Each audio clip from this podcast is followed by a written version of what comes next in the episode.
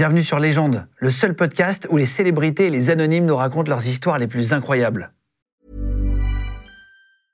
I'm Sandra, and I'm just the professional your small business was looking for. But you didn't hire me because you didn't use LinkedIn jobs. LinkedIn has professionals you can't find anywhere else, including those who aren't actively looking for a new job but might be open to the perfect role, like me. In a given month, over 70% of LinkedIn users don't visit other leading job sites. So if you're not looking on LinkedIn, you'll miss out on great candidates like Sandra. Start hiring professionals like a professional. Post your free job on linkedin.com/people slash people today. Légende podcast. Salut, je suis Daniel Riolo et je suis venu découvrir euh, Legend que je ne connais pas. J'espère qu'on va passer un bon moment. On va parler de ton livre, on va en profiter, ça va? Ah ouais, ouais, d'accord. Ah oui, il est là, Vous m'avez pas dit, moi je pensais que j'étais venu pour découvrir Legend et te poser des questions. On peut faire un peu les deux. hein. On aurait pu faire l'inverse, tu vois. Bah, si tu veux, pose-moi des questions sur K.O. Football Club, je vais essayer d'y répondre. il sort son livre, voilà, euh, qui est très très bien. Il y a plein de dossiers. Moi, je te l'ai dit, hein, j'y connais pas grand-chose en foot. Enfin, je suis pas très pointu. Je connais évidemment. est-ce que tu mais- sais que les gens qui connaissent pas bien le foot, justement, ce qu'ils aiment dans ces cas-là, c'est un peu les, les affaires? Exactement. Les gens qui suivent pas trop la politique, ah, quand il y a une affaire louche, d'un coup ils vont s'y intéresser. Et on essaye de comprendre pourquoi il a fait ça, ce qui s'est Voilà, passé, etc. voilà, voilà. Dedans, euh, tu vois, tu parles de la mère, j'ai noté euh, la mère de Kylian Mbappé, euh, avec l'échange que, tu as eu avec elle, qui s'appelle Faïza Lamario. Tu dis, je remarque chez elle une sorte de déconnexion du réel. Ça, C'est intéressant, après, on- je, peux, je peux te pitcher. Une volonté de tout contrôler, de croire que son fils vient d'une autre planète footballistique. Le Ouais, clan ça, pour le coup, Mbappé, elle a un peu raison. Il vient un peu d'une autre planète, il est quand même très très fort. Euh, veut être au centre de tout. Il souhaite par exemple changer la convention sur les droits de l'image en équipe de France, mais aussi s'immiscer peu à peu dans tout ce qui se passe au Ah voilà, PSG. t'es t'es vraiment allé chercher un point très très pointu. Non, ah, je trouve pas ça pointu, justement. C'est-à-dire que ça essaye de contrôler les familles, familles de footeux, tu vois, c'est c'est assez intéressant, ça. On parle des familles qui, effectivement, autour des joueurs de foot, peuvent parfois être euh, envahissantes. Là, pour le coup, euh, on parle d'un des meilleurs joueurs du monde et euh, effectivement de ce qu'on a fini par appeler le, clan Mbappé. Mais dans leur cas de figure à eux, qu'ils soient envahissants, ça peut avoir des défauts, mais tu peux le comprendre parce qu'ils ont véritablement non seulement un des meilleurs joueurs du monde, mais également en termes de médiatisation, de business, c'est une mine d'or. Euh, donc que au bout d'un moment, euh, de par tout ce qu'il peut se passer autour d'une telle star, elle puisse à un moment être un peu déconnectée et penser qu'elle est plus importante que le club dans lequel il évolue, c'est possible. C'est possible. Et d'ailleurs, il y a pas mal de, gens qui ont reproché aux gens qui entourent Mbappé, son père, sa mère, de, de trop en faire et de finalement quasiment euh, leur laisser penser qu'ils ont le pouvoir au Paris Saint-Germain. Ce qui est jamais complètement positif quand même. hein. C'est pas un joueur d'avoir le pouvoir et c'est encore moins sa famille euh, de l'avoir. Mais plus globalement dans le bouquin, là où, parce que là, en plus, on parle d'un joueur qui marche bien sur le terrain. Le pire, c'est quand ce sont des joueurs euh, qui sont sujets à créer des polémiques et des bordels dans les clubs parce que les familles sont envahissantes, parce que les entourages veulent se mêler des transferts, euh, parce, que, parce que tout simplement ils veulent croquer une part du gâteau. Ça, ça arrive souvent. Le- le- Il y avait l'affaire Pogba, tu vois, moi je suis pas très Ah, pointu au bah, foot, mais tout le monde en a entendu parler. Ah, ça, c'est. ah ça, mais si tu suis pas vraiment le foot, ça, ça t'as pas dû t'échapper quand même. Eh ben, ce que je Ah te bah, dis, un joueur de foot qui se retrouve dans une pièce à peu près comme celle-là. Tu vois combien, combien on est là Il y a- euh, Ouais, voilà. Et bien là, tu t'en fais sortir deux, et les deux autres euh, prennent deux calaches et vous me prenez en otage. Voilà, c'est à peu près le cas de figure qui s'est passé dans l'affaire Pogba. Sauf que tous ces gens-là ne seront pas mes amis d'enfance, alors que là, en l'occurrence, dans l'affaire Pogba, il y, a des, amis, enfin des gens qui étaient censés être ses amis, qui se sont retournés contre lui parce que, euh, parce que euh, l'affaire, euh, l'affaire, c'est celle d'un système quasiment mafieux de protection qui a mal tourné. C'est ces gens qui se disent être tes amis, qui te connaissent depuis très longtemps et qui gravitent autour des joueurs de foot et qui doivent bien vivre. Et donc, il y a l'ami à qui tu donnes, euh, tiens, toi, tu vas t'occuper de réserver mes billets d'avion, toi, tu vas t'occuper de faire ci, de faire ça. Chacun essaie d'avoir une petite part du gâteau. En meute, un peu. Et là, exactement. Et là, en l'occurrence, euh, Pogba avait un agent qui, je pense, s'occupait de faire l'interface et d'arroser un petit peu tout le monde pour qu'on soit un peu moins exigeant. Euh, et puis cet agent est mort. Et je pense que derrière, ça, ça a éclaté. Et que euh, dans l'entourage, premier cercle de Pogba, on a dit c'est tous ces gratteurs, là, si on mettait fin à tout ce système. Et tous ces gratteurs, ils n'ont pas trop aimé être mis sur la touche. Et le pire, c'est que dans l'histoire, tu as également la famille plus que proche, puisque tu frère, un des frères qui a été euh, mêlé à cette histoire, qui a probablement été instrumentalisé euh, par ses fameux amis d'enfance. Et, et ça se termine en histoire qui relève quasiment du grand banditisme, quand même, hein, avec un joueur qui, euh, honnêtement, euh, toi, tu suis pas beaucoup le foot, mais si tu demandes à des amis à toi qui le suivent beaucoup, tu leur demandes c'est quand le dernier match de Pogba? Euh, On a l'impression que c'est plus un joueur de foot. Et je pense sincèrement que cette histoire-là lui a, mangé le cerveau. hein. Sa perte, ça doit perturber quand même mentalement. Euh, quand tu as un de tes frères qui est mêlé à une histoire comme ça, quand tu as des amis euh, avec qui tu as toujours été, à qui tu as, donné tes enfants à garder, qui connaissent ta famille, ta mère et tout, et tu te retrouves dans un appartement avec deux fusils à pompe sur toi. Je pense que, je pense que ça perturbe quand même. C'est- euh, quelque chose qui arrive souvent dans le foot, les affaires de violence. Fort heureusement, non, mais la tendance est quand même à ce qu'il y ait de plus en plus des entourages nauséabonds autour des joueurs, euh, des, des gratteurs, euh, des gens qui veulent euh, croquer dans le gâteau parce que un joueur de foot, c'est finalement énormément d'intérêt. Il a, oui, alors le, le truc basique, c'est de dire bah, il y a un transfert, donc il y a de l'argent, il y a une valeur marchande, donc voyons voir quel genre de service. Fait, c'est un peu comme si c'était une, euh, une entreprise à qui on vendrait des services. Quoi. On te vend une protection, tu dis bah, attends, mais j'ai pas besoin de protection, moi. Si, si, tu as besoin d'une protection. Bah non, j'ai pas besoin de protection, moi. Bah si, si, je peux te dire que tu as besoin de protection. En fait, limite, je te vends la protection Oui, parce, que, parce que si tu dis non, euh, tu vas vraiment avoir besoin de protection, mec. Parce que c'est moi, en fait, qui vais devenir Ouais, c'est l'agresseur. l'inverse. Donc, quoi. Embauche-moi comme protecteur, comme ça, t'auras pas d'emmerde. C'est connu d'ailleurs. Exactement. T'as tout compris. euh. C'est exactement ça. Et ces systèmes de protection, ils ont prospéré dans les entourages de, de joueurs de foot ces derniers temps. Ça a donné pas mal d'affaires de, de raquettes. Et nous, euh, certains enquêteurs qu'on a rencontrés euh, quand on, on a écrit notre bouquin, euh, certains étaient assez pessimistes et, et nous disaient même que dans le milieu du banditisme, petit ou grand banditisme, euh, a souvent ces appellations quand on parle de ces milieux-là, il y en a quand même certains qui ont commencé à se rendre compte que finalement le trafic de stupes, euh, ça pouvait être dangereux, alors que ça, beaucoup moins. Ah ouais? Parce que finalement, tu mets un coup de pression à un joueur pour lui proposer tel ou tel service. euh, bah, euh, Tu gagnes très bien ta vie. Voilà, euh, ça, peut être, ça peut être intéressant. Mais ce qui nous disaient ces fameux enquêteurs, c'est euh, le moment où il va y avoir des rivalités parce que euh, tel mec qui se fait passer pour son agent euh, face à tel autre mec qui lui aussi veut, veut, veut le marché de la sécu ou de ceci ou de cela, ça peut se terminer sur, sur un parking. Quoi. Comme un peu comme dans le rap. Finalement, il y a beaucoup euh, on en parle. Exactement, je pense que- rappeurs. Je pense que ça t'a pas échappé parce que c'est une série qui avait beaucoup marché pendant le confinement, c'est validé. Qui On a eu Franck Gastambide d'ailleurs, bah, qui a vécu. Absolument, c'est- en plus lui il a écrit, il connaît très bien ce milieu. Je pense qu'il y a énormément de similitudes entre les deux mondes et que je ne comprends toujours pas pourquoi il n'y a pas de série similaire sur le foot. Euh, je sais qu'il y en a qui ont essayé d'écrire sur ce milieu et sur cet environnement exactement à l'image de Validé où tu ferais pratiquement une sorte de, de, de- copier-coller quoi avec juste une description nouvelle des univers et des joueurs. Mais je ne sais pas pourquoi personne ne trouve de diffuseur pour, pour ça. Je pense que les diffuseurs pensent que ça ne va pas intéresser les gens. ouais, alors Moi, je suis un peu euh, étonné. euh, Tout le monde aime le foot. euh, Je vois pas, il n'y a jamais de, de- de vrais projets qui, qui sont faits, qui sont menés sur, euh, sur l'univers autour, de, autour du foot, les entourages, tout ce qui se passe à, à côté. Il y a beaucoup de bouquins. hein, on n'est pas les seuls à avoir raconté ce genre de choses-là. Mais en- moi, je pense que ça pourrait faire une super série. Quoi. Et toi, en tant que journaliste, est-ce que tu as déjà eu des pressions? C'est intéressant de comprendre. Est-ce qu'on t'a déjà dit de, de fermer ta gueule sur un sujet ou de l'ouvrir sur un autre? Non, T'as jamais eu de mec sur un parking qui est venu te voir pour te dire Non. tu vas dire ça euh, sur tel joueur non, non, jamais. Non, non, c'est même plutôt le contraire, moi. C'est même plutôt, on, on m'encourage, on me dit, euh, c'est bien que tu dises ça. Je crois que les gens savent que, euh, ju- justement, je, je subis pas de pression et je, et, et comment dire, je veux pas, euh, moi, on me dit pas ce que je dois dire.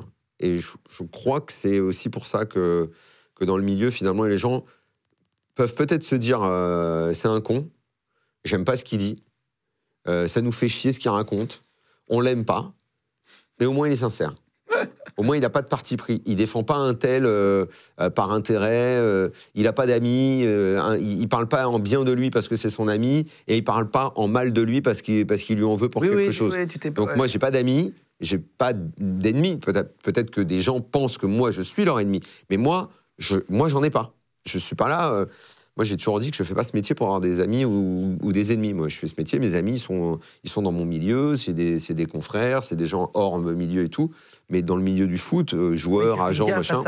Hein C'est- c'est- tu fais gaffe à ça, c'est ce que tu disais. Ah, euh, moi, j'ai pas, j'ai pas, j'ai j'ai pas à en avoir quoi. J'ai pas à avoir des amis dans le milieu. J'ai des gens avec qui je peux m'entendre, mais euh, si je dois dire des choses sur eux, je les, je les dirai. Parce que sinon, on perdra toute crédibilité. On fait cette émission depuis 17 ans maintenant. J'ai écrit plusieurs livres sur euh, ce qu'on appelle, on va dire, les, coulisses du foot. Si- Si j'étais pris en défaut, et je sais qu'il y en a qui guettent ça depuis des années, des années, qui se disent le jour où on chopera Riolo, machin, mais ça n'arrivera pas. Ça n'arrivera pas. Ça n'arrivera pas. Et sur les affaires, comme par exemple à l'époque de la sextape avec, euh, ou de, de, de Zaya avec, euh, avec Benzema, par exemple, euh, tu, tu- est-ce qu'il y a des gens qui essaient de te contacter pour faire un peu taire les trucs ou... Non, moi, c'est c'est pas pour faire taire. Moi, les- effect- moi ce que j'ai noté ces dernières années, c'est plutôt qu'on qu'on peut essayer de me contacter pour me proposer des histoires, pour me faire des révélations. D'ailleurs, c'est très souvent comme ça que ça marche. hein. Les, les journalistes qui révèlent, euh, tu creuses après, mais dans un premier temps, on te dit l'histoire et après, c'est à toi de creuser pour vérifier euh, vrai ou pas vrai. Ces derniers temps, ouais, c'est vrai, il y a beaucoup d'histoires. On me contacte, on me dit tiens, j'ai vu ça, j'ai envie de te raconter ça, machin. Après, à toi de pas. Le risque, c'est que plus on t'en raconte, euh, tu peux aussi être manipulé, instrumentalisé, et donc il faut faire super attention. Euh, Le, dernier exemple en date qui a fait énormément parler, c'est au sujet de Galtier, quoi. La, fameuse lettre écrite par le directeur sportif de Nice, qui est quand même une lettre très très lourde avec euh, affaire de discrimination, de racisme, euh, d'islamophobie, c'est lourd, quoi. Quand tu te retrouves avec ce document-là, qu'on m'envoie un dimanche matin euh, par le biais d'un mec euh, qui m'envoie un mail sans en-tête, euh, bah ouais, Tu, il faut, tu- il tu faut, vérifies il à deux fois il faut faire gaffe, quoi, bien sûr, faut faire attention. ouais. Parce que ça peut se retourner contre toi si tu sors Exactement. Bah, en l'occurrence, euh, il a fallu quatre jours pour qu'un procès soit déclenché, quoi. Donc, euh, Oh là là. au bout d'un moment, c'est un peu pesant quand même. Euh, tes parents débarquaient de- en, en France depuis la, la Sicile. J'avais noté, mais on va faire rapidement ton enfance. Bah, dis donc. J'ai bossé, mais c'est juste que t'as pas trop de temps, alors je vais aller On t'a fait tes fiches Euh, non, non, Oui, non. oui. bah, en fait, j'ai- regardé C'était il y a longtemps maintenant, je suis vieux, hein, je suis beaucoup plus vieux que toi, moi. hein. Mais en tout cas, t'as grandi dans une. Je pense pas que tu sois beaucoup plus vieux que moi. Ah, si, si. Je suis de 85. Euh, ça, fait, ça fait un écart de 15 ans, c'est beaucoup. Ok. Euh, Je vais pas dire, j'aurais pu être ton père, parce qu'à 15 ans, je n'étais pas encore non, très c'est un peu actif. c'est un peu juste. Ah, Mais Euh, amoureux du PSG, ça j'ai rapidement euh, ouais. euh, vu un peu partout dans toutes tes interviews. Mhm. Tu as fait beaucoup de, beaucoup de, beaucoup de livres. Oui, j'ai écrit quelques livres aussi dessus, donc oui, oui, on peut dire que c'est ma famille, le PSG. D'où mes souffrances en ce moment. Et parfois, tu n'hésites pas à critiquer. Le PSG, c'est ce que tu Ah dis bah beaucoup oui, oui, dans bah oui, bah oui, oui, ça, pas. euh, Ah bah oui, même on peut dire que depuis quelques années, c'est même mon souffre-douleur principal. Euh, ça, j'y peux rien. hein. Le club se porte pas très très bien. Alors que ça me blesse un peu plus particulièrement, bah oui, puisque c'est le club de mon enfance, euh, mes années au Parc des Princes, tout ça. Donc évidemment, euh, je suis comme beaucoup beaucoup de supporters du PSG en ce moment. assez atteint par, par la situation du club, mais bon, je fais mon métier et s'il faut dire des trucs qui font pas plaisir aux dirigeants, je les dis quoi. C'est impossible de te froisser avec personne dans ton métier. Parce que si tu dis que Marseille joue bien cette année ou Lyon, euh, tu te fais déchiqueter. Non, j'ai dit moi, je me froisse pas avec eux. Mais les gens en face, euh, oui. avec toi. Ah oui, il peut y avoir des supporters du PSG qui trouvent que je vais trop loin. Les dirigeants du PSG, bah évidemment, ils vont pas aimer que je les critique comme ça. Les joueurs vont pas aimer ça. Mais moi, euh, eux, je, je- je- tu vois, je leur en veux pas. Je leur en veux pas de m'en vouloir. Tu comprends? Je leur en veux pas de penser que je suis un con. Alors, Tant qu'ils pensent que je suis honnête, ça va. Ce que je veux pas, c'est qu'on doute de mon honnêteté. Ça c'est le truc qui met le plus, euh, le plus en rage. Il y a certaines personnes sur Twitter qui, qui euh, parce que tout le monde sait qu'il peut m'arri- m'arriver de répondre de façon très virulente, voire insultante, n'est un secret pour personne. Et des fois, je dis, mais moi, j'insulte jamais, jamais personne si on m'a pas insulté avant. On me dit, mais non, mais je t'ai pas insulté. Je dis, bah, tu m'as juste traité de malhonnête. Les gens pensent que malhonnête, c'est pas une insulte. Pour moi, c'est la pire de toutes. Ou quand on dit que j'ai dit quelque chose par intérêt, ou que j'ai voulu préserver les intérêts de quelqu'un dans mes critiques.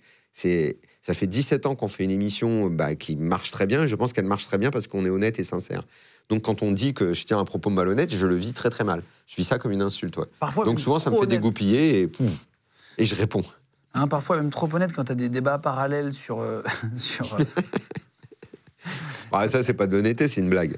Oui, c'est ça, c'est ça, c'est ça. Mais, non, mais après, c'est aussi des trucs de potes, de machin, de Ah, oui. Mais parfois, euh, l'after, c'est dans un aussi- monde où tu peux l'after, plus c'est faire. une émission de potes aussi. hein.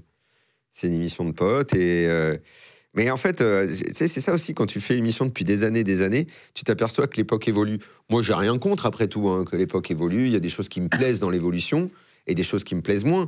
Mais quand je vois, euh, on a commencé en 2006, quand je vois les premières années, mais, mais les, mais les, mais les choses qu'on pouvait dire à l'antenne. Ah non, mais moi, bien sûr, en radio en 2010, Oh, c'était pas, pas, quoi. pas, mais les choses que je disais à l'antenne. Mais parce que des, les, fameux, les fameuses histoires du débat parallèle. Moi, ça fait marrer mon fils. Mon fils, il a 15 ans, il me dit Ouais, mais est-ce que tu sais que c'est devenu une expression? On va se faire un débat parallèle. Je dis Bah non, je sais pas, fiston. Je, je sais pas, c'est entre vous. Je lui dis Mais euh, dans ma tête, je me dis Mais s'il avait écouté l'émission, il était tout petit à l'époque, entre 2006 et 2010, les premières années. La façon dont on parlait aux auditeurs, la façon euh, euh, de, de- ce genre de blagues là sur des meufs et tout ça. sur la fille de- on, en la- faisait, on en faisait, on en faisait plein. C'est sur une nana qui accuse Neymar, c'était ça, c'est parti de là. hein. Ouais, c'était euh, c'était une femme qui accusait, euh, bah, en fait, tout simplement Neymar d'avoir violé. Après, je pense que on se serait pas permis de faire la blague si on ne savait pas que ça devait déboucher sur rien. Parce que si effectivement, là où, à mon sens, il n'y a pas matière à faire de blague, surtout pas, et où effectivement là, on aurait mérité euh, une, vraie sanction, parce qu'à l'arrivée, on a été suspendu une semaine. Euh, J'estime que bon, voilà, je j'ai rien à redire là-dessus. Mais c'est parce qu'on était, parce qu'on avait l'information que c'était du bidon. Donc c'est pour ça que euh, on, s'est permis cette blague-là. Mais si jamais il y avait eu un doute, jamais on serait permis de blaguer sur une femme qui, accuse quelqu'un de viol et tout, sans qu'on en soit sûr. L'affaire était beaucoup trop grave pour qu'on se permette quoi que ce soit. Mais là, ça ressemblait tellement à une tartufferie monumentale et tout que nous, on s'est laissé prendre dans le truc et qu'on a déliré là-dessus et qu'on a fait une blague. Et voilà. Mais Comme bon. elle n'était pas super belle et que Oui, voilà. du- Non, mais c'était en gros, c'était ça l'histoire pour ceux qui, qui avaient suivi. euh. Le, le résumé, c'est en gros, si, si tu trompes ta femme en plus avec quelqu'un qui est plus moche que ta femme, c'est un peu con. La blague, c'est ça tournait autour de ça. Voilà. Les gens de podcast. En termes, pour le Qatar, c'est quoi ton opinion dessus? Toi, t'en parles pas mal dans le livre, pour le coup. Euh, tu disais, il y avait beaucoup de monde euh, au bal des hypocrites qui a précédé la Coupe du Monde de 2022. Ah oui, toi tu parles du Qatar, le pays et l'organisation de la Coupe du Monde, hein, pas la du gestion du PSG. Bah, attends, on va en parler après aussi, mais Mm. tu dis à l'orchestre, Anne Hidalgo tenait la flûte avec brio, euh, poussée par les tartuffes qui composent sa majorité municipale, euh, vert et extrême gauchiste en tout genre. Le maire de Paris, euh, la maire de Paris, habituée à la corbeille euh, du, du Parc des Princes, a décidé de céder à l'opinion majoritaire boboisée. La ville de Paris, la ville du PSG. Non, mais c'est ah, une mascarade de Ah, du, jour au lendemain, bah, en fait, du jour au lendemain, elle a décidé que le Qatar, c'était pas bien. Pendant des années, à partir du moment où elle est maire de Paris, elle vient au Parc des Princes, euh, tout va bien, je bois le champagne avec Nasser, c'est formidable, je suis assis en tribune, je soutiens le PSG, et là, j'ai rien à dire.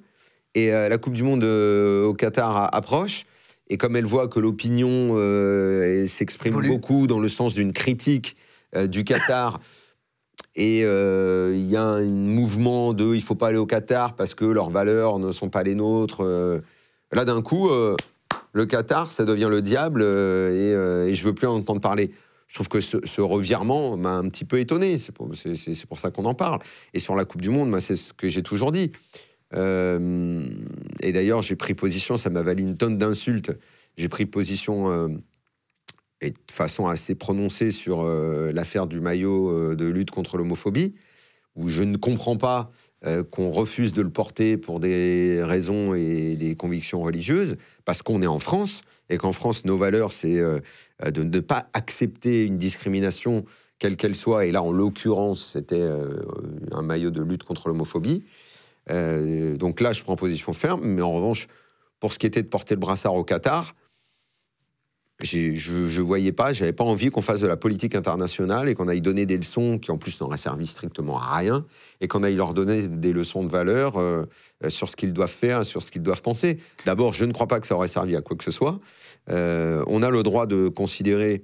euh, moi, j'y suis allé au Qatar. je n'ai pas vu toutes les horreurs qu'on m'avait dit que je verrais.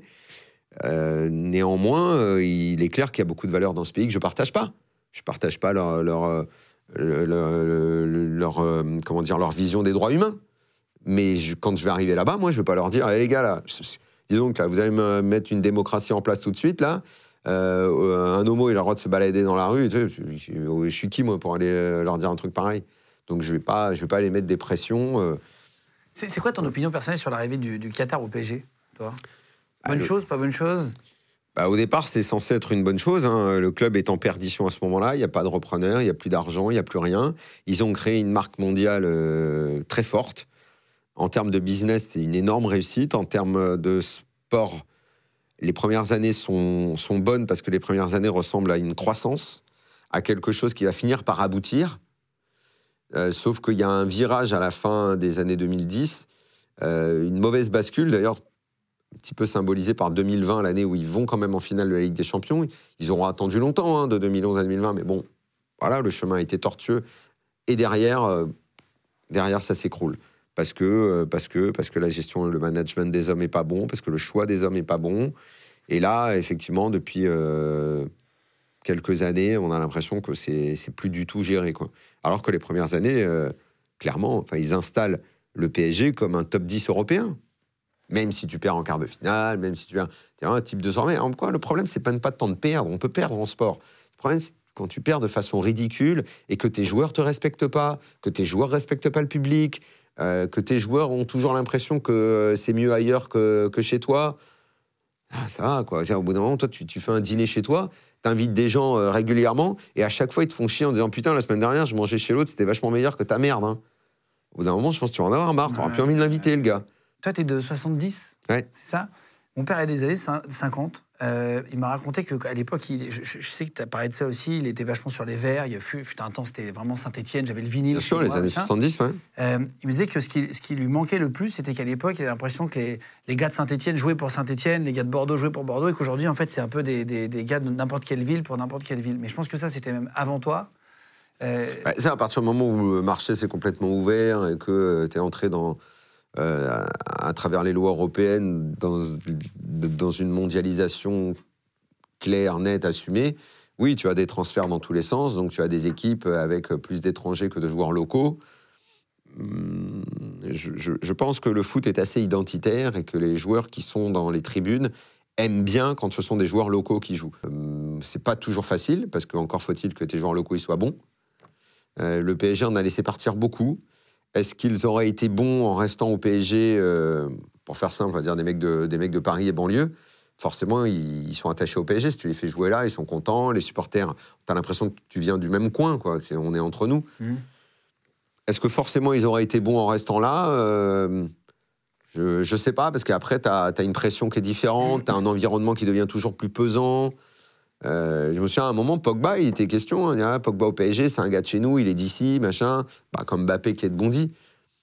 Honnêtement, euh, Pogba, quand on a su après euh, son entourage, hein, valait peut-être mieux qu'il aille un peu loin à l'étranger pour pas être trop suivi par, par son entourage, parce que c'était pas une bonne pression quand même. hein. pas- euh, C'est pas, c'est pas évident après, hein, quand t'as ta famille, tes amis, tes cousins, tout le monde en tribune en permanence, qu'à peine tu termines le match, t'es entouré, t'es assailli de gens. Tu te souviens, j'étais du quartier avec toi. hein. C'est pas toujours facile. hein. Il y en a quelques-uns qu'on aurait peut-être dû garder, ça clairement. Et d'autres, euh, on nous dit, ouais, si tu l'avais gardé, tout, ouais, est-ce qu'il est vraiment bon, le gars? C'est pas parce que t'es un, t'es- t'es- t'es un joueur euh, local que t'es forcément bon. hein. T'as été proche d'un joueur? Non, T'as toujours fait attention à ça? Non, j'ai pas de, De proche proche? Non, non, j'ai pas d'amis joueurs. hein. Si, si- si je te dis qui est le plus, on le fait un peu dans tous les milieux, tu peux peut-être me dire déjà, est-ce que tu sais qui est le joueur le plus mauvais à FIFA? Est-ce qu'il y a un mec qui est vraiment connu pour être une buse? À FIFA, tu veux dire quand tu joues à FIFA Ouais. Ah bah là, le problème, c'est que FIFA, j'ai arrêté en 2017. À l'époque, j'étais bon. Hein. J'étais monté, euh, j'étais monté en D3 avec euh, le programme FUT, que Ouais. beaucoup de gens qui nous regardent euh, doivent connaître. Ouais. J'avais un bon niveau, j'avais des, des bons profs, hein, euh, Bruce Granek, Braque, euh, toute la Oh, bande. champion euh, du monde de, de FIFA. Voilà, mais euh, j'ai arrêté. euh, en plus, en même temps, c'est facile hein, sur, euh, sur, sur, euh, FUT de sa- enfin, sur euh, FIFA de savoir quels sont les bons joueurs. Il y a les notes. Non, non, est-ce qu'il y a des joueurs, le vrai joueur dans la vraie vie? Ah, Qui est le plus mauvais joueur à FIFA dans la vraie vie? Comment Est-ce ça, que- est-ce FIFA qu'un dans la vraie vie? Neymar, est-ce qu'un Neymar qui joue à la console, tu sais, je sais qu'ils parfois ils se font tous des, des tournois entre eux. Est-ce qu'il y en a qui sont vraiment nuls? Ah, ça, j'en sais rien. Mais je sais qu'il y en a qui sont très bons. Quel joueur? À l'époque, à l'époque, euh, euh, quand euh, Oui, je je jouais beaucoup, et j'avais même été euh, ambassadeur pour EA Sport pendant quelques années, et euh, j'avais eu l'opportunité de jouer avec Griezmann. Putain, qu'est-ce qu'il était fort Ah, il joue. Oh, Je sais pas s'il joue encore, mais à l'époque, ça doit dater de 2015, 2016, par là, j'étais allé à Madrid. euh, J'étais allé le voir une fois à Madrid et une autre fois, il devait être euh, à Real Sociedad. Euh, J'étais allé le voir deux fois chez lui. Oh, le niveau. euh, alors moi, j'ai jamais été énormissime, hein, mais c'est un truc à pas voir la balle. hein. Non, non, la plupart, il y en a vraiment qui sont forts. hein. Qui boit le plus? Est-ce qu'il y en a un qui vraiment est connu pour se mettre des mines? Pour beaucoup boire d'alcool Ouais, mais alors là, euh, le problème, c'est que tu vois, je dois avoir quatre ou cinq procès en même temps, là. Donc, euh, si tu penses que je suis venu à Legend pour en prendre un sixième, euh, tu vois, là, en ce moment, là, l'avocate, elle est un peu claire. Je te- Je vais te laisser tranquille. Quel joueur t'as fait le plus Bah, rêver en plus, on les connaît. ça. Après, en plus, on les Mais connaît. moi, je les connais pas. Je trouve Mais ça intéressant si, on pour les tout connaît, on les connaît. On les connaît. on les connaît. On les connaît. Je veux... Laisse-moi tranquille, on ne peut plus parler de ça, là. Non, quel joueur t'as fait le plus rêver dans ta vie? Vraiment, Ah, si t'avais un m'a fait le joueur. plus rêver dans ma vie, euh, bah, de ma génération, c'est c'est Platini, quoi. Parce que pour, pour rêver, il faut avoir l'âge. L'âge, c'est quand t'es enfant, quand un peu ado, tout ça. Et, c'est Platini, parce qu'adulte, euh, bon, tu regardes le foot, t'es passionné, mais t'es plus, euh, t'es plus en rêver la nuit, quoi. Oui, Ou oui, oui. Ou alors sinon... euh, Oui, c'est un peu différent Voilà. après. La Donc, fanatitude évolue. Mais euh, Platini, oui. euh, Luis Fernandez, j'adorais. euh, qui, lui, pour le coup, après, quand il était consultant RMC, est devenu un ami. Oui, c'est ça, c'est ça. Euh, Donc, oui, mais euh, Ça Luis, oui, j'adorais, je l'adorais comme joueur. euh, Platini, toute cette génération. Hiring for your small business? If you're not looking for professionals on LinkedIn, you're looking in the wrong place. That's like looking for your car keys in a fish tank. LinkedIn helps you hire professionals you can't find anywhere else, even those who aren't actively searching for a new job but might be open to the perfect role. In a given month, over 70% of LinkedIn users don't even visit other leading job sites. So start looking in the right place. With LinkedIn, you can hire professionals like a professional. Post your free job on linkedin.com/people slash people today. Ouais, je les adorais. Ouais. Roberto Baggio, euh, que j'ai jamais rencontré, mais je l'adorais quand Est-ce- il avait le maillot de l'Italie. Est-ce qu'il y a un joueur qui t'a intimidé quand tu l'as rencontré Tu t'es dit, ouais, Euh, charisme, sais, vraiment euh, impressionnant. Bah, Zidane est assez intimidant. Effectivement, alors ça a été en plus une des premières euh, interviews. je devais être très jeune dans le métier. Euh, ouais, mais il a ce truc où il dit rien. Où il est un peu comme ça, il est un peu, euh, un peu glacial. Comme ça, il dit, ah. Il est un peu monolithique. Il est assez euh, impressionnant. Il y avait Ronaldo aussi, pas Cristiano, euh, Le- le... Brésilien. Euh, aussi, ouais, de se retrouver devant. En fait, le truc, c'est que ça va avec l'âge. Si tu les rencontres au début de ta carrière, euh, j'ai presque envie de te dire que tout le monde devient intimidant. Plus tu vieillis, Oui, moins. moins tu es intimidé parce que tu as l'expérience et la répétition du fait de voir des gens connus t'intimide moins. Donc, comme en- en l'occurrence les deux que je t'ai cités, non seulement c'est star mondial, mais en plus tu es au début, bah oui, c'est un côté intimidant. ouais. Quel joueur te serre jamais la main quand tu le croises? Est-ce qu'il y en a un? Ah bah non, mais ça. euh, Ça, non, en plus, là, j'en croise. Non, non, ça. euh, Il y en a je- pas un qui te- En fait, on ne serre pas la main. Quand tu fais une interview et tout, c'est c'est pas, c'est pas le but, euh, non. Non, non, mais tu peux croiser, tu sais. un Ah mec, non, il n'y a un pas de salut. mecs qui vont. Ils te Ah, connaissent, je ces pense- joueurs de foot eh, tous Je pense qu'il y, en a- je pense qu'il y en a un ou deux, ils me serreront pas la main, quoi. Je pense que Neymar, Verratti, genre, ils vont pas me serrer la main. Je pense pas, non. Et il y en a qui te connaissent, euh, mais que tu ne connais pas dans la vraie vie, qui te croisent, qui disent Ah, je te suis, Ah, machin. non, mais bah, déjà, je vais pas dans les lieux où sortent les joueurs de foot. Non, mais tu peux au restaurant croiser par hasard. ça Bah, je vais pas dans les restaurants où vont les joueurs de foot parce qu'en plus, euh, à Paris, les mecs du PSG, ils vont dans un resto italien qui est pas terrible. César Euh, ah, bah, je sais pas, moi, c'est toi qui as l'air de connaître. Claire, t'embrasse. Ah, bah, donc tu connais. Mais non, mais je les vois toujours en story, donc. euh, Ah, ils sont, ouais, voilà, mais c'est pas top. Enfin, en l'occurrence, c'est une cuisine que je maîtrise parfaitement parce que je suis passionné de cuisine et j'aime bien en faire en plus. C'est pas top qualité, mais c'est très branché. Euh, donc, euh, donc je ne vais pas dans les endroits où vont euh, Les footballeurs. euh, les- les- Je, je suis allé une fois. euh, une fois, j'ai deux potes. Euh, donc, il y avait Simone Rovera qui était notre correspondant italien et un autre, euh, le correspondant italien de la Gazzetta dello Sport, qui vit à Paris forcément, puisqu'il est correspondant ici. Les deux, je connais très bien et tout. Et ils me disent, ben, euh, on va manger une pizza. Bah, je suis OK, pas de problème. On faisait ça à un moment, c'est un peu un rituel. ouais.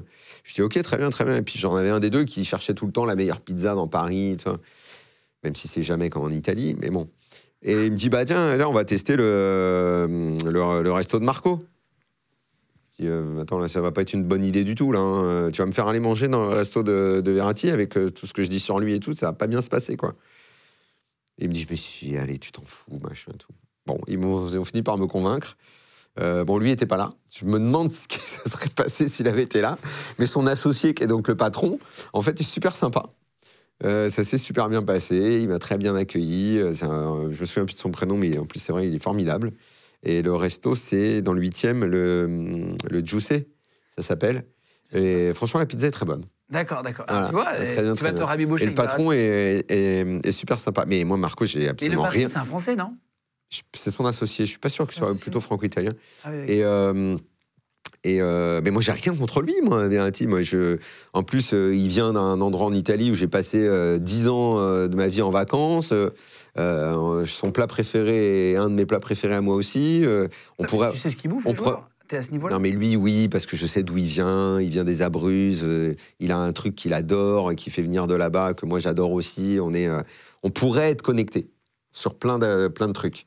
Mais à partir du moment où je trouve qu'il y a critique à émettre sur euh, lui, euh, j'aimais critique. Oui, tu restes, tu restes. euh, Hein euh, Est-ce qu'on t'a déjà fait un beau cadeau? Le joueur qui t'a fait un Non. beau cadeau T'as Ah jamais fait un maillot, tu vois, Ah surprise, Ah machin oui, non, ouais. surtout, je ne l'aurais pas pris. C'est vrai? Non. Bah arrête. Bah non, ça fait pas partie de mon métier, ça. T'es droit comme un i. Exactement. J'ai pas de, mes- j'ai pas de cadeau à Non, mais un. Zidane, il peut te dire tiens. Non, non, non, non. Je sais pas, moi je l'aurais pris, le maillot. Bah non, mais pas moi. pas moi. Pas moi. Non, non. Qui est le joueur le plus infidèle? Oh, J'en sais rien. Non, mais je crois que tu avais fait, je fais référence à, je crois que tu avais fait une, une, une boulette une fois, non? Où tu avais raconté euh, dans un. Ah ouais, mais ça. C'est incroyable ça. Ah, mais je, euh, je, je- je l'ai déjà dit le nom du joueur? Non, non, je veux pas savoir le nom du joueur, moi ça m'intéresse pas. Ah, ouais. Juste- non, non, non. Non, parce que tu me faisais douter, genre, attends, je l'ai déjà dit son non, nom. non, pas du tout, non, c'est juste l'anecdote qui moi j'aime bien les anecdotes, j'aime pas les connu, noms. quoi. Ouais. À l'époque, il y avait un resto qui marchait très bien, qui s'appelait Les Princes, à côté du, du Parc des Princes, justement. Et, euh, et il y avait pas mal de gens connus qui venaient, et euh, donc euh, je sais plus avec qui je bouffe. Et à la table d'à côté s'installe donc un joueur euh, mais très très connu, une des stars de la Ligue 1 désormais. Il était moins connu à l'époque, il jouait à Lille. Et euh, il s'installe et bah, sur, la, sur la table, il met deux ou trois portables, un truc comme ça. Sur le coup, je m'en fous complètement. moi, vois, je, je note ça. Sauf que le soir, je ne sais pas pourquoi, à l'antenne, il est fait référence de la, de la une de l'équipe Mag qui était sortie la veille ou deux jours avant, où il y avait Samuel Eto'o en couverture, euh, qui avait. euh, enfin, la photo, elle était ouf. Il y a Samuel Eto'o et autour de lui, il y avait euh, huit téléphones, genre en or, en argent, des téléphones customisés. Et la une, elle était drôle, donc ça m'avait marqué et tout. Et puis, euh, et puis je sais plus qui sur le plateau, c'est vraiment tout un concours de circonstances pour qu'on en arrive à dire ça. Et puis, ah, bien, vous avez vu la une incroyable avec Samuel Eto'o et ses huit téléphones en or et tout. Et, moi, et, et- et là, je fais. euh, et là, je fais. euh, mais si, mais j'ai forcément dit le nom du joueur. Je sais pas, Bah, j'ai forcément dit le nom du joueur, sinon il n'y a pas d'affaire, en fait. je sais plus. Ok, ok, ok. Il y a- y a- y a- sinon, après, ça peut pas. Ah bah oui, oui, après. Ah, sinon, il peut pas y avoir. il peut pas- sinon, ça donne femme. pas, ça donne pas ce que ça a donné pour la. voilà. Et donc, je dis, bah, euh, Payet, il est quand même vachement moins connu parce que lui, il en a que deux des téléphones. Ok, ça s'arrête là. Sauf que le lendemain, je retourne déjeuner euh, dans cet endroit parce que j'y allais souvent. Et là, le patron, il vient me voir. Et il me dit, euh, dis donc, faut que tu fasses gaffe quand même à l'antenne euh, quand tu parles de la vie privée des gens et tout ça. J'ai euh, pourquoi qu'est-ce enfin, qu'est-ce que qu'est-ce Qu'est-ce que j'ai fait comme connerie? Et euh, il met hyper longtemps, il me traîne dans tous les sens pour me mettre en garde, machin. Je dis, attends, excuse-moi, je, je- je comprends rien. Dis-moi, dis-moi ce qui va pas parce que. hein. Il me dit, bah, t'as dit euh, qu'un tel, euh, il avait. euh, Tu payais, t'avais deux téléphones? euh, de téléphone. euh, tu crois que ça passe Je dis, mais c'est quoi le problème et tout? Bah, Sa femme, elle savait pas. Et là, j'ai compris. Et là, j'ai fait, oh, merde. Faut faire attention à tout ce qu'on dit. Et là, j'ai dit, ah, merde. Si on en revient au truc de tout à l'heure sur les blagues, et que parfois il faut se méfier de Oui. certaines blagues. Et donc voilà. Et- Et là, j'aurais pas dû, parce que ça part d'un- d'une connerie que tu veux raconter pour faire le malin, en disant machin, euh, il est vraiment pas au niveau d'un tel, hein, l'autre il en a huit, hein, l'autre il en a que deux. Poum Ouais, ça sert à rien. Ouais. Ça t'amène des emmerdes. Les gens de podcast. Et tu t'es jamais fait emmerder par un supporter un peu zinzin? Tu sais, euh, un peu trop supporter? Non, non, non, franchement, les mecs euh, que je croise et tout, ils sont plutôt hyper bienveillants et plutôt toujours d'accord avec, euh, avec moi. Il y a que sur Twitter, en fait, qu'on se fait insulter. Ouais, c'est ça. c'est- En fait, Twitter, c'est un monde parallèle un peu Mm. de l'insulte. Euh, KO Football Club, dedans, tu- dis, page, page 39, tu dis, tu parles d'agents de joueurs euh, et les parents. Et ça, c'est assez marrant. Euh, tu dis, il y a deux agents qui t'ont parlé en fait du jour où ils ont accompagné le, le père d'un- joueur espoir de Ligue 2. Tu cites pas le nom, etc. Et qu'en fait, le père a dit aux représentants du club, donc là, je cite le livre vraiment, si vous voulez la signature de mon fils, il va falloir m'offrir une maison et une voiture sur place, sans oublier une prime comprise entre 200 et 300 000 balles. À la Ouais, page ça- 39. Ça, ça, ça a été, euh, ça, ces derniers temps, ça a été un, un classique. En fait, c'est le, le truc très simple. C'est que toi, tu es joueur de foot, moi, je te veux. Euh, Il y a trois concurrents. faut bien que je te séduise. Donc tu donnes Donc toi, tu es là, euh, il y a ton père à côté, ou ton ami, ou ton machin et tout. Comment tu veux que je te séduise? Bah, J'arrose ton père, euh, j'arrose machin. Et d'ailleurs, euh, à la suite, je crois qu'il y a un type dans le livre qui raconte, euh, un des concurrents de l'agent, qui dit euh, Nous, on est arrivé au rendez-vous deux jours après. On a vu que la mère, elle avait un sac à main tout neuf et une nouvelle voiture. On a compris que c'était mort. Ah, putain. Quand tu notes que le sac à main il est neuf, c'est que ça fait partie des sacs à main. Tu vois, n'es pas, tu vois, c'est pas le petit sac à main. Quoi. On est dans le sac à main à, Cher. à cinq chiffres. Ah, c'est ça, c'est ça. Mm. Et toutes tes anecdotes sont vraies. Tu parles, tu parles de la mère d'Adrien Rabiot, euh, donc joueur de l'équipe de France et, et- et de la Juve, et euh, qui aurait fait scandale au Club Med pour des tongs. Oh. Mais ça, c'est des Ah, mais toi, vraiment, t'es allé chercher les. Ah non, les- mais je vais chercher des trucs un peu. Non, mais parce que. Mme Rabiot a déjà eu un procès. Ah, je peux te euh, parler de l'Arabie Saoudite. Bon, en même temps, c'est dans le livre. Je peux y aller. En même temps, c'est dans le livre. Je suis droit comme un i aussi, je peux te parler de Cristiano Ronaldo. Non, en même temps, c'est en même temps, c'est dans le livre. Oui, oui, c'est vrai, au club Med. Bah, c'est pour sortir des trucs un peu improbables. Non, mais c'est parce qu'elle est. Non, mais c'est parce qu'elle est tendue. En fait, au fond, je pense que c'est quelqu'un de bien, Madame Rabiot. Elle m'en veut parce que pendant un moment, je critiquais son côté envahissant, son côté protectrice. Juste, vraiment, c'est une famille qui a beaucoup souffert. Vraiment, ils ont eu de graves problèmes et tout. Donc, à chaque fois que je, parlais de leur côté envahissant, quelque part, je m'en voulais. Parce que je sais que c'est une famille qui a connu beaucoup de- de- d'histoires et tout. Et elle a ce côté ultra protecteur, ultra envahissante, à tout vouloir gérer, à dire à un mec un jour euh, si, si tu n'enlèves pas cette phrase de l'interview, euh, plus jamais il te parlera. euh. Elle a ce côté et tout. Mais je suis sûr qu'au fond, c'est de la bienveillance chez elle. Elle veut tellement le protéger qu'elle en vient à des excès. Et donc, l'anecdote, eh oui, elle est rigolote. C'est quand elle arrive au Club Med au Portugal. Et euh, tu sais, au Club Med, tu payes pas. Tu, tu payes avec un- une fausse monnaie, là. Ouais, bah, tu payes avec des. Oui, oui, des. Ouais, voilà. C'est des tridents. Et donc, euh, rien. et donc, elle s'aperçoit qu'il a pas de tongs. Et euh, Ah, Adrien, t'as pas les tongs, machin. Ils n'avaient pas encore fait le, le check-in, tu sais, ouais. pour avoir le change. hein. Il y a la boutique. Et elle dit Bah, va, va t'acheter les tongs. Et tu vois, Eh, maman, j'ai pas les sous. Dis Bah, non, on va payer, quoi, machin. Et l'autre, ah, bah non, euh, il faut attendre d'avoir euh, la, monnaie Club Med et tout. Tape un scandale. Ouais, vous savez pas qui on est, machin et tout. Hop, ils ont même pas déballé les bagages, ils ont repris l'avion, ils sont partis. Mais non. Parce qu'il y a des. Alors, tu parles aussi d'une pub Food Corner dans, le livre. Euh, bon, tu dis qu'il y a d'autres marques, y compris dans le luxe, qui s'approprient le- les codes de l'urbain. C'est un vrai euh, truc. euh, Mais c'est euh, absolument. C'est bah, toutes, les toutes les marques de paris sportifs, par exemple, ont à mort adhéré aux tous le- les, codes de la, de urban culture. J'ai même noté récemment. Non, ça c'est pas dans le livre, ça n'a rien à voir, hein, mais c'est juste pour une digression. En, en fait, pendant très longtemps, il y avait une sorte de, de rejet de ça. Il fallait surtout pas être assimilé ou qu'on fasse un rapprochement entre la culture banlieue et, euh, et les marques, le luxe, où euh, on, on flippait de ça.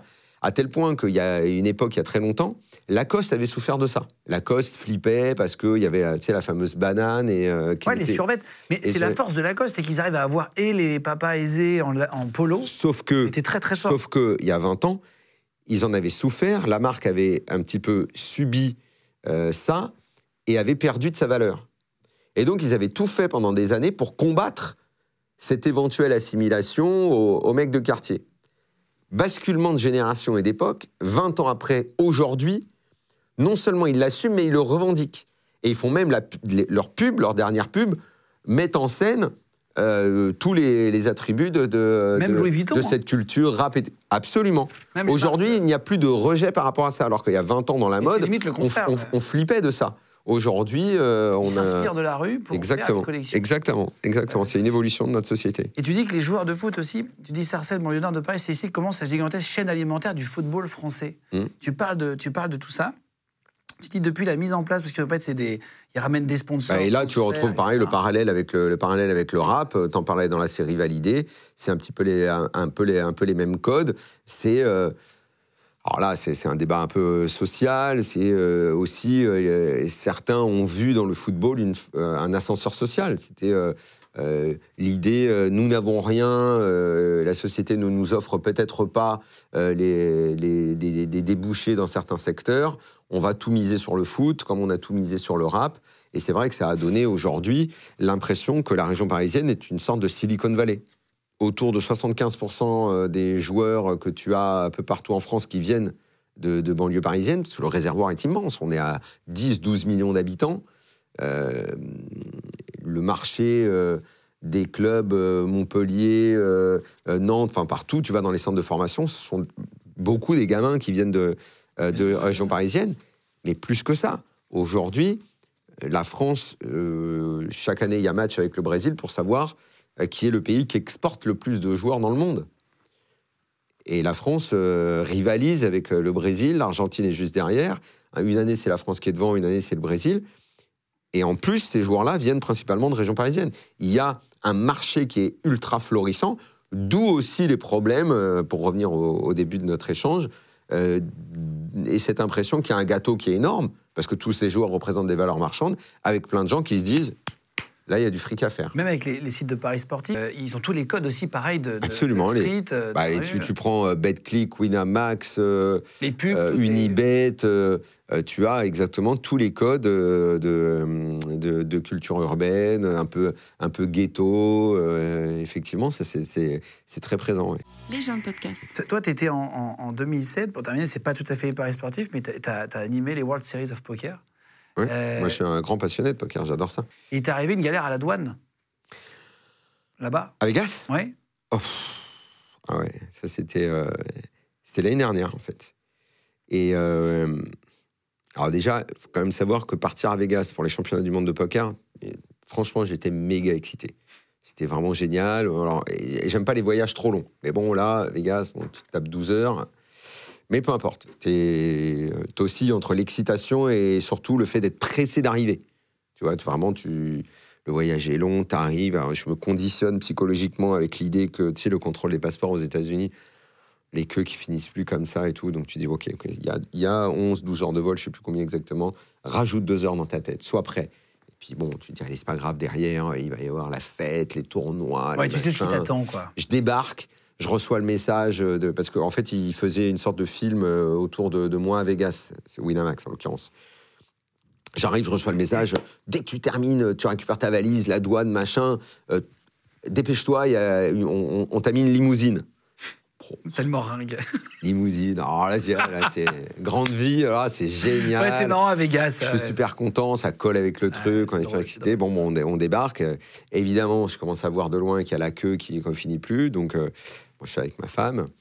Et, euh, et puis, à peine on fait euh, juste le premier virage comme ça, par le coup de bol monumental, tu sais, ils ouvrent un machin, là, et puis bim, ils rajoutent deux guichets. Oh, oh, putain, je dis, Tain, si j'ai ce bol-là au poker, Ouais, là, c'est ça, ça. je, vais, Boum. je vais rentrer millionnaire, quoi, à, Paris, là. Hop, on passe, donc la, la queue devient toute petite. Tout, je dis putain, je suis super, j'ai gagné du temps, génial, j'envoie un message. C'est bon, euh, euh, je crois qu'il devait être 16h, un truc comme ça. C'est bon, à 17h, je suis à l'hôtel. À 17h, je suis là, la limousine, c'est bon, machin, on peut faire les premiers euh, Plan euh, trucs, tout, génial. J'arrive, et puis tu sais, il y a toujours le contrôle, là où il te pose deux, trois questions, faut pas avoir de thunes sur toi, ou faut dire combien t'as. Mais bon, je suis plutôt préparé, je sais comment. euh, et surtout, le truc, et surtout, tu dis rien. hein. Pas- Faut pas que tu sois emmerdé à dire une phrase, machin. Parce que tu sais jamais comment ça peut terminer avec les, les douanes aux US. mais- Et là, je, suis, je, je laisse passer ma femme d'abord, elle donne son passeport. Moi, je suis derrière.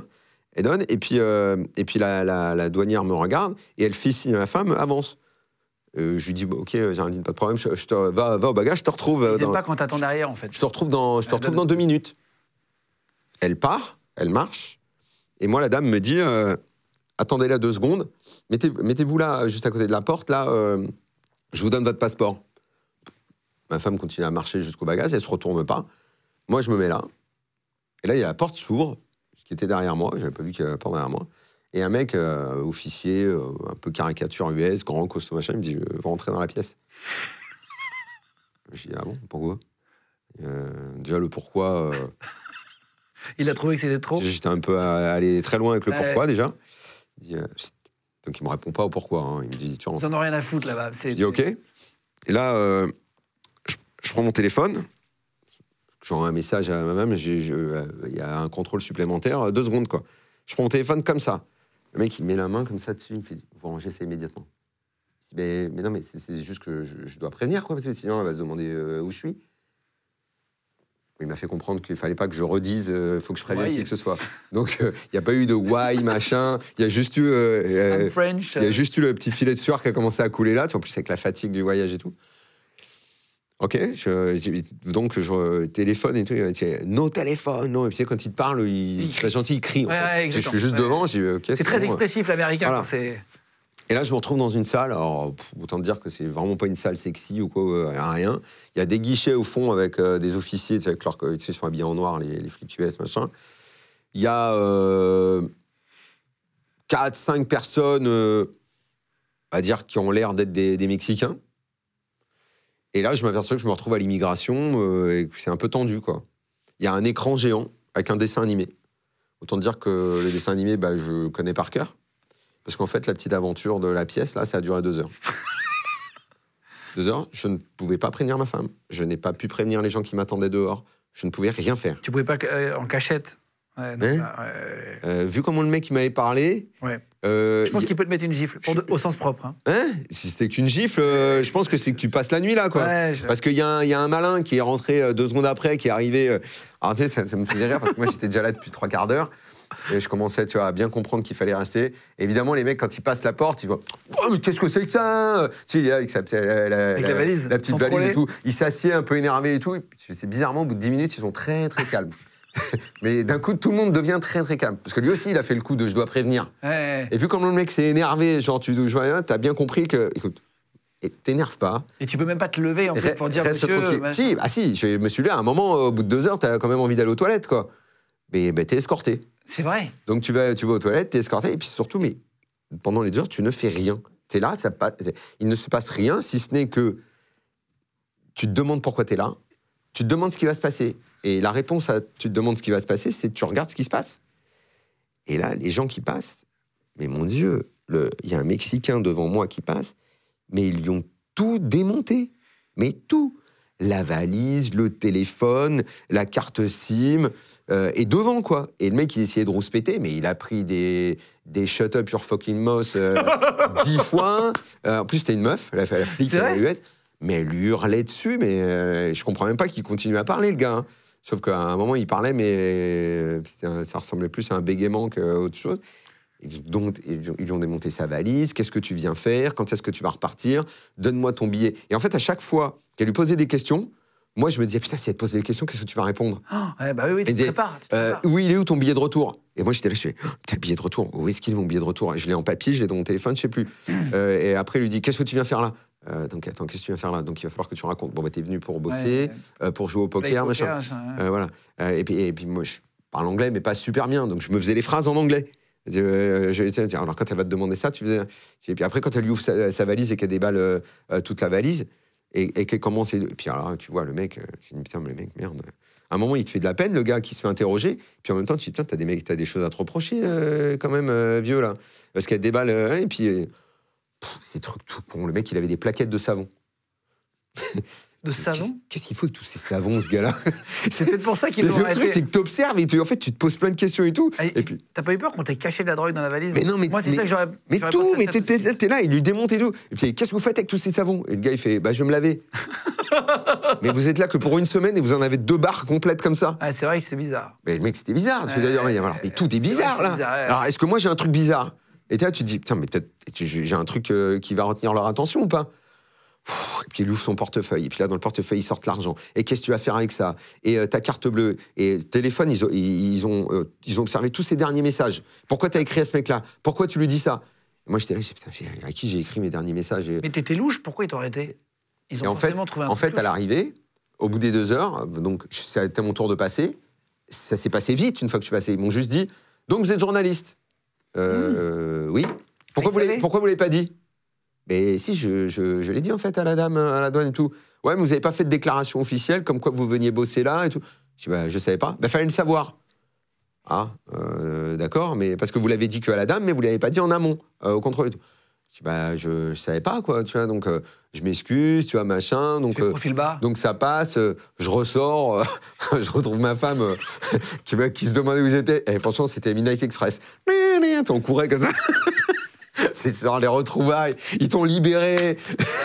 Libéré. Tu tombes dans les bras. Bon. et, et tu sentais ton portable vibrer et t'appeler? Pendant que tu étais. Ah oui, mais. Elle devait s'inquiéter de ouf. Ah oui. Peut-être il a fait un pas. malaise. Ah oui, tu peux pas, tu, tu peux rien faire. Mais t'imagines, enfin, c'est con parce que tu dis, mais à l'époque des portables, on s'angoissait pas comme ça. clair. Mais, en fait, tu vois pas. Mais en même, en même temps, parce que moment où tu vois pas la personne avec qui t'es pendant deux Ah heures. non, non, mais attends, tu c'est te rends trop compte bizarre. D'un coup, tu t'es évaporé. Ouais, c'est ça. T'es- plus là. Elle a pas Donc tu les sors et flics tout. Bah, elle a essayé de poser la question à des gens et tout, mais en fait, le seul truc qui l'a un peu rassuré, c'est qu'elle voyait qu'il y avait d'autres gens qui attendaient également des gens, Ah oui, oui. qui avaient un peu disparu comme, euh, comme Ouais, non, moi j'avais disparu. Bon, la limousine, elle s'est barrée. La soirée était complètement pourrie, finie, terminée. euh, euh, le- on n'a plus rien fait de la soirée.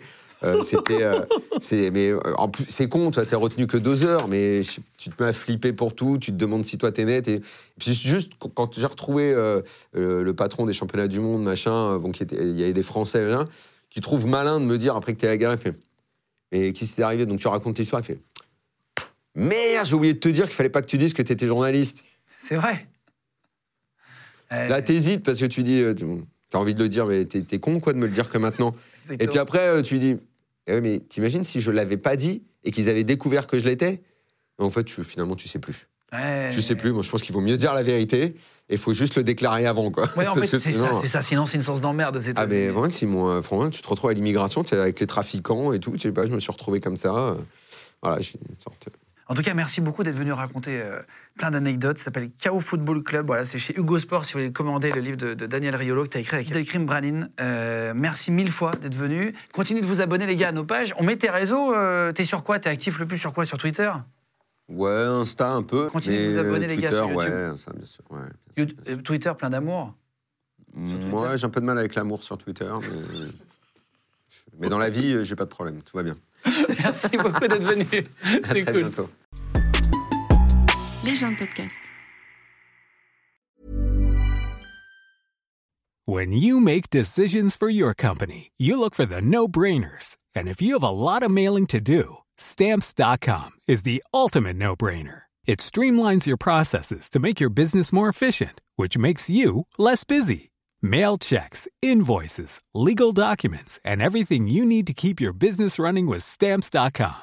Seamlessly connect with every major marketplace and shopping cart. Schedule package pickups and see your cheapest and fastest shipping options from different carriers with rates up to 89% off USPS and UPS rates. And with the stamps.com mobile app, you can take care of mailing and shipping wherever you are.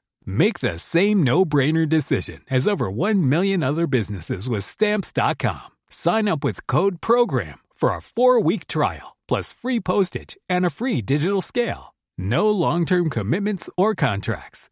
That's stamps.com. Code program. Vous venez d'écouter un épisode de Légende. Retrouvez cette interview et toutes les autres sur nos réseaux sociaux, YouTube, Instagram, Snapchat et TikTok. Vous tapez Légende, L-E-G-E-N-D. Et si vous avez aimé ce podcast, abonnez-vous et pensez à lui mettre 5 étoiles. Merci.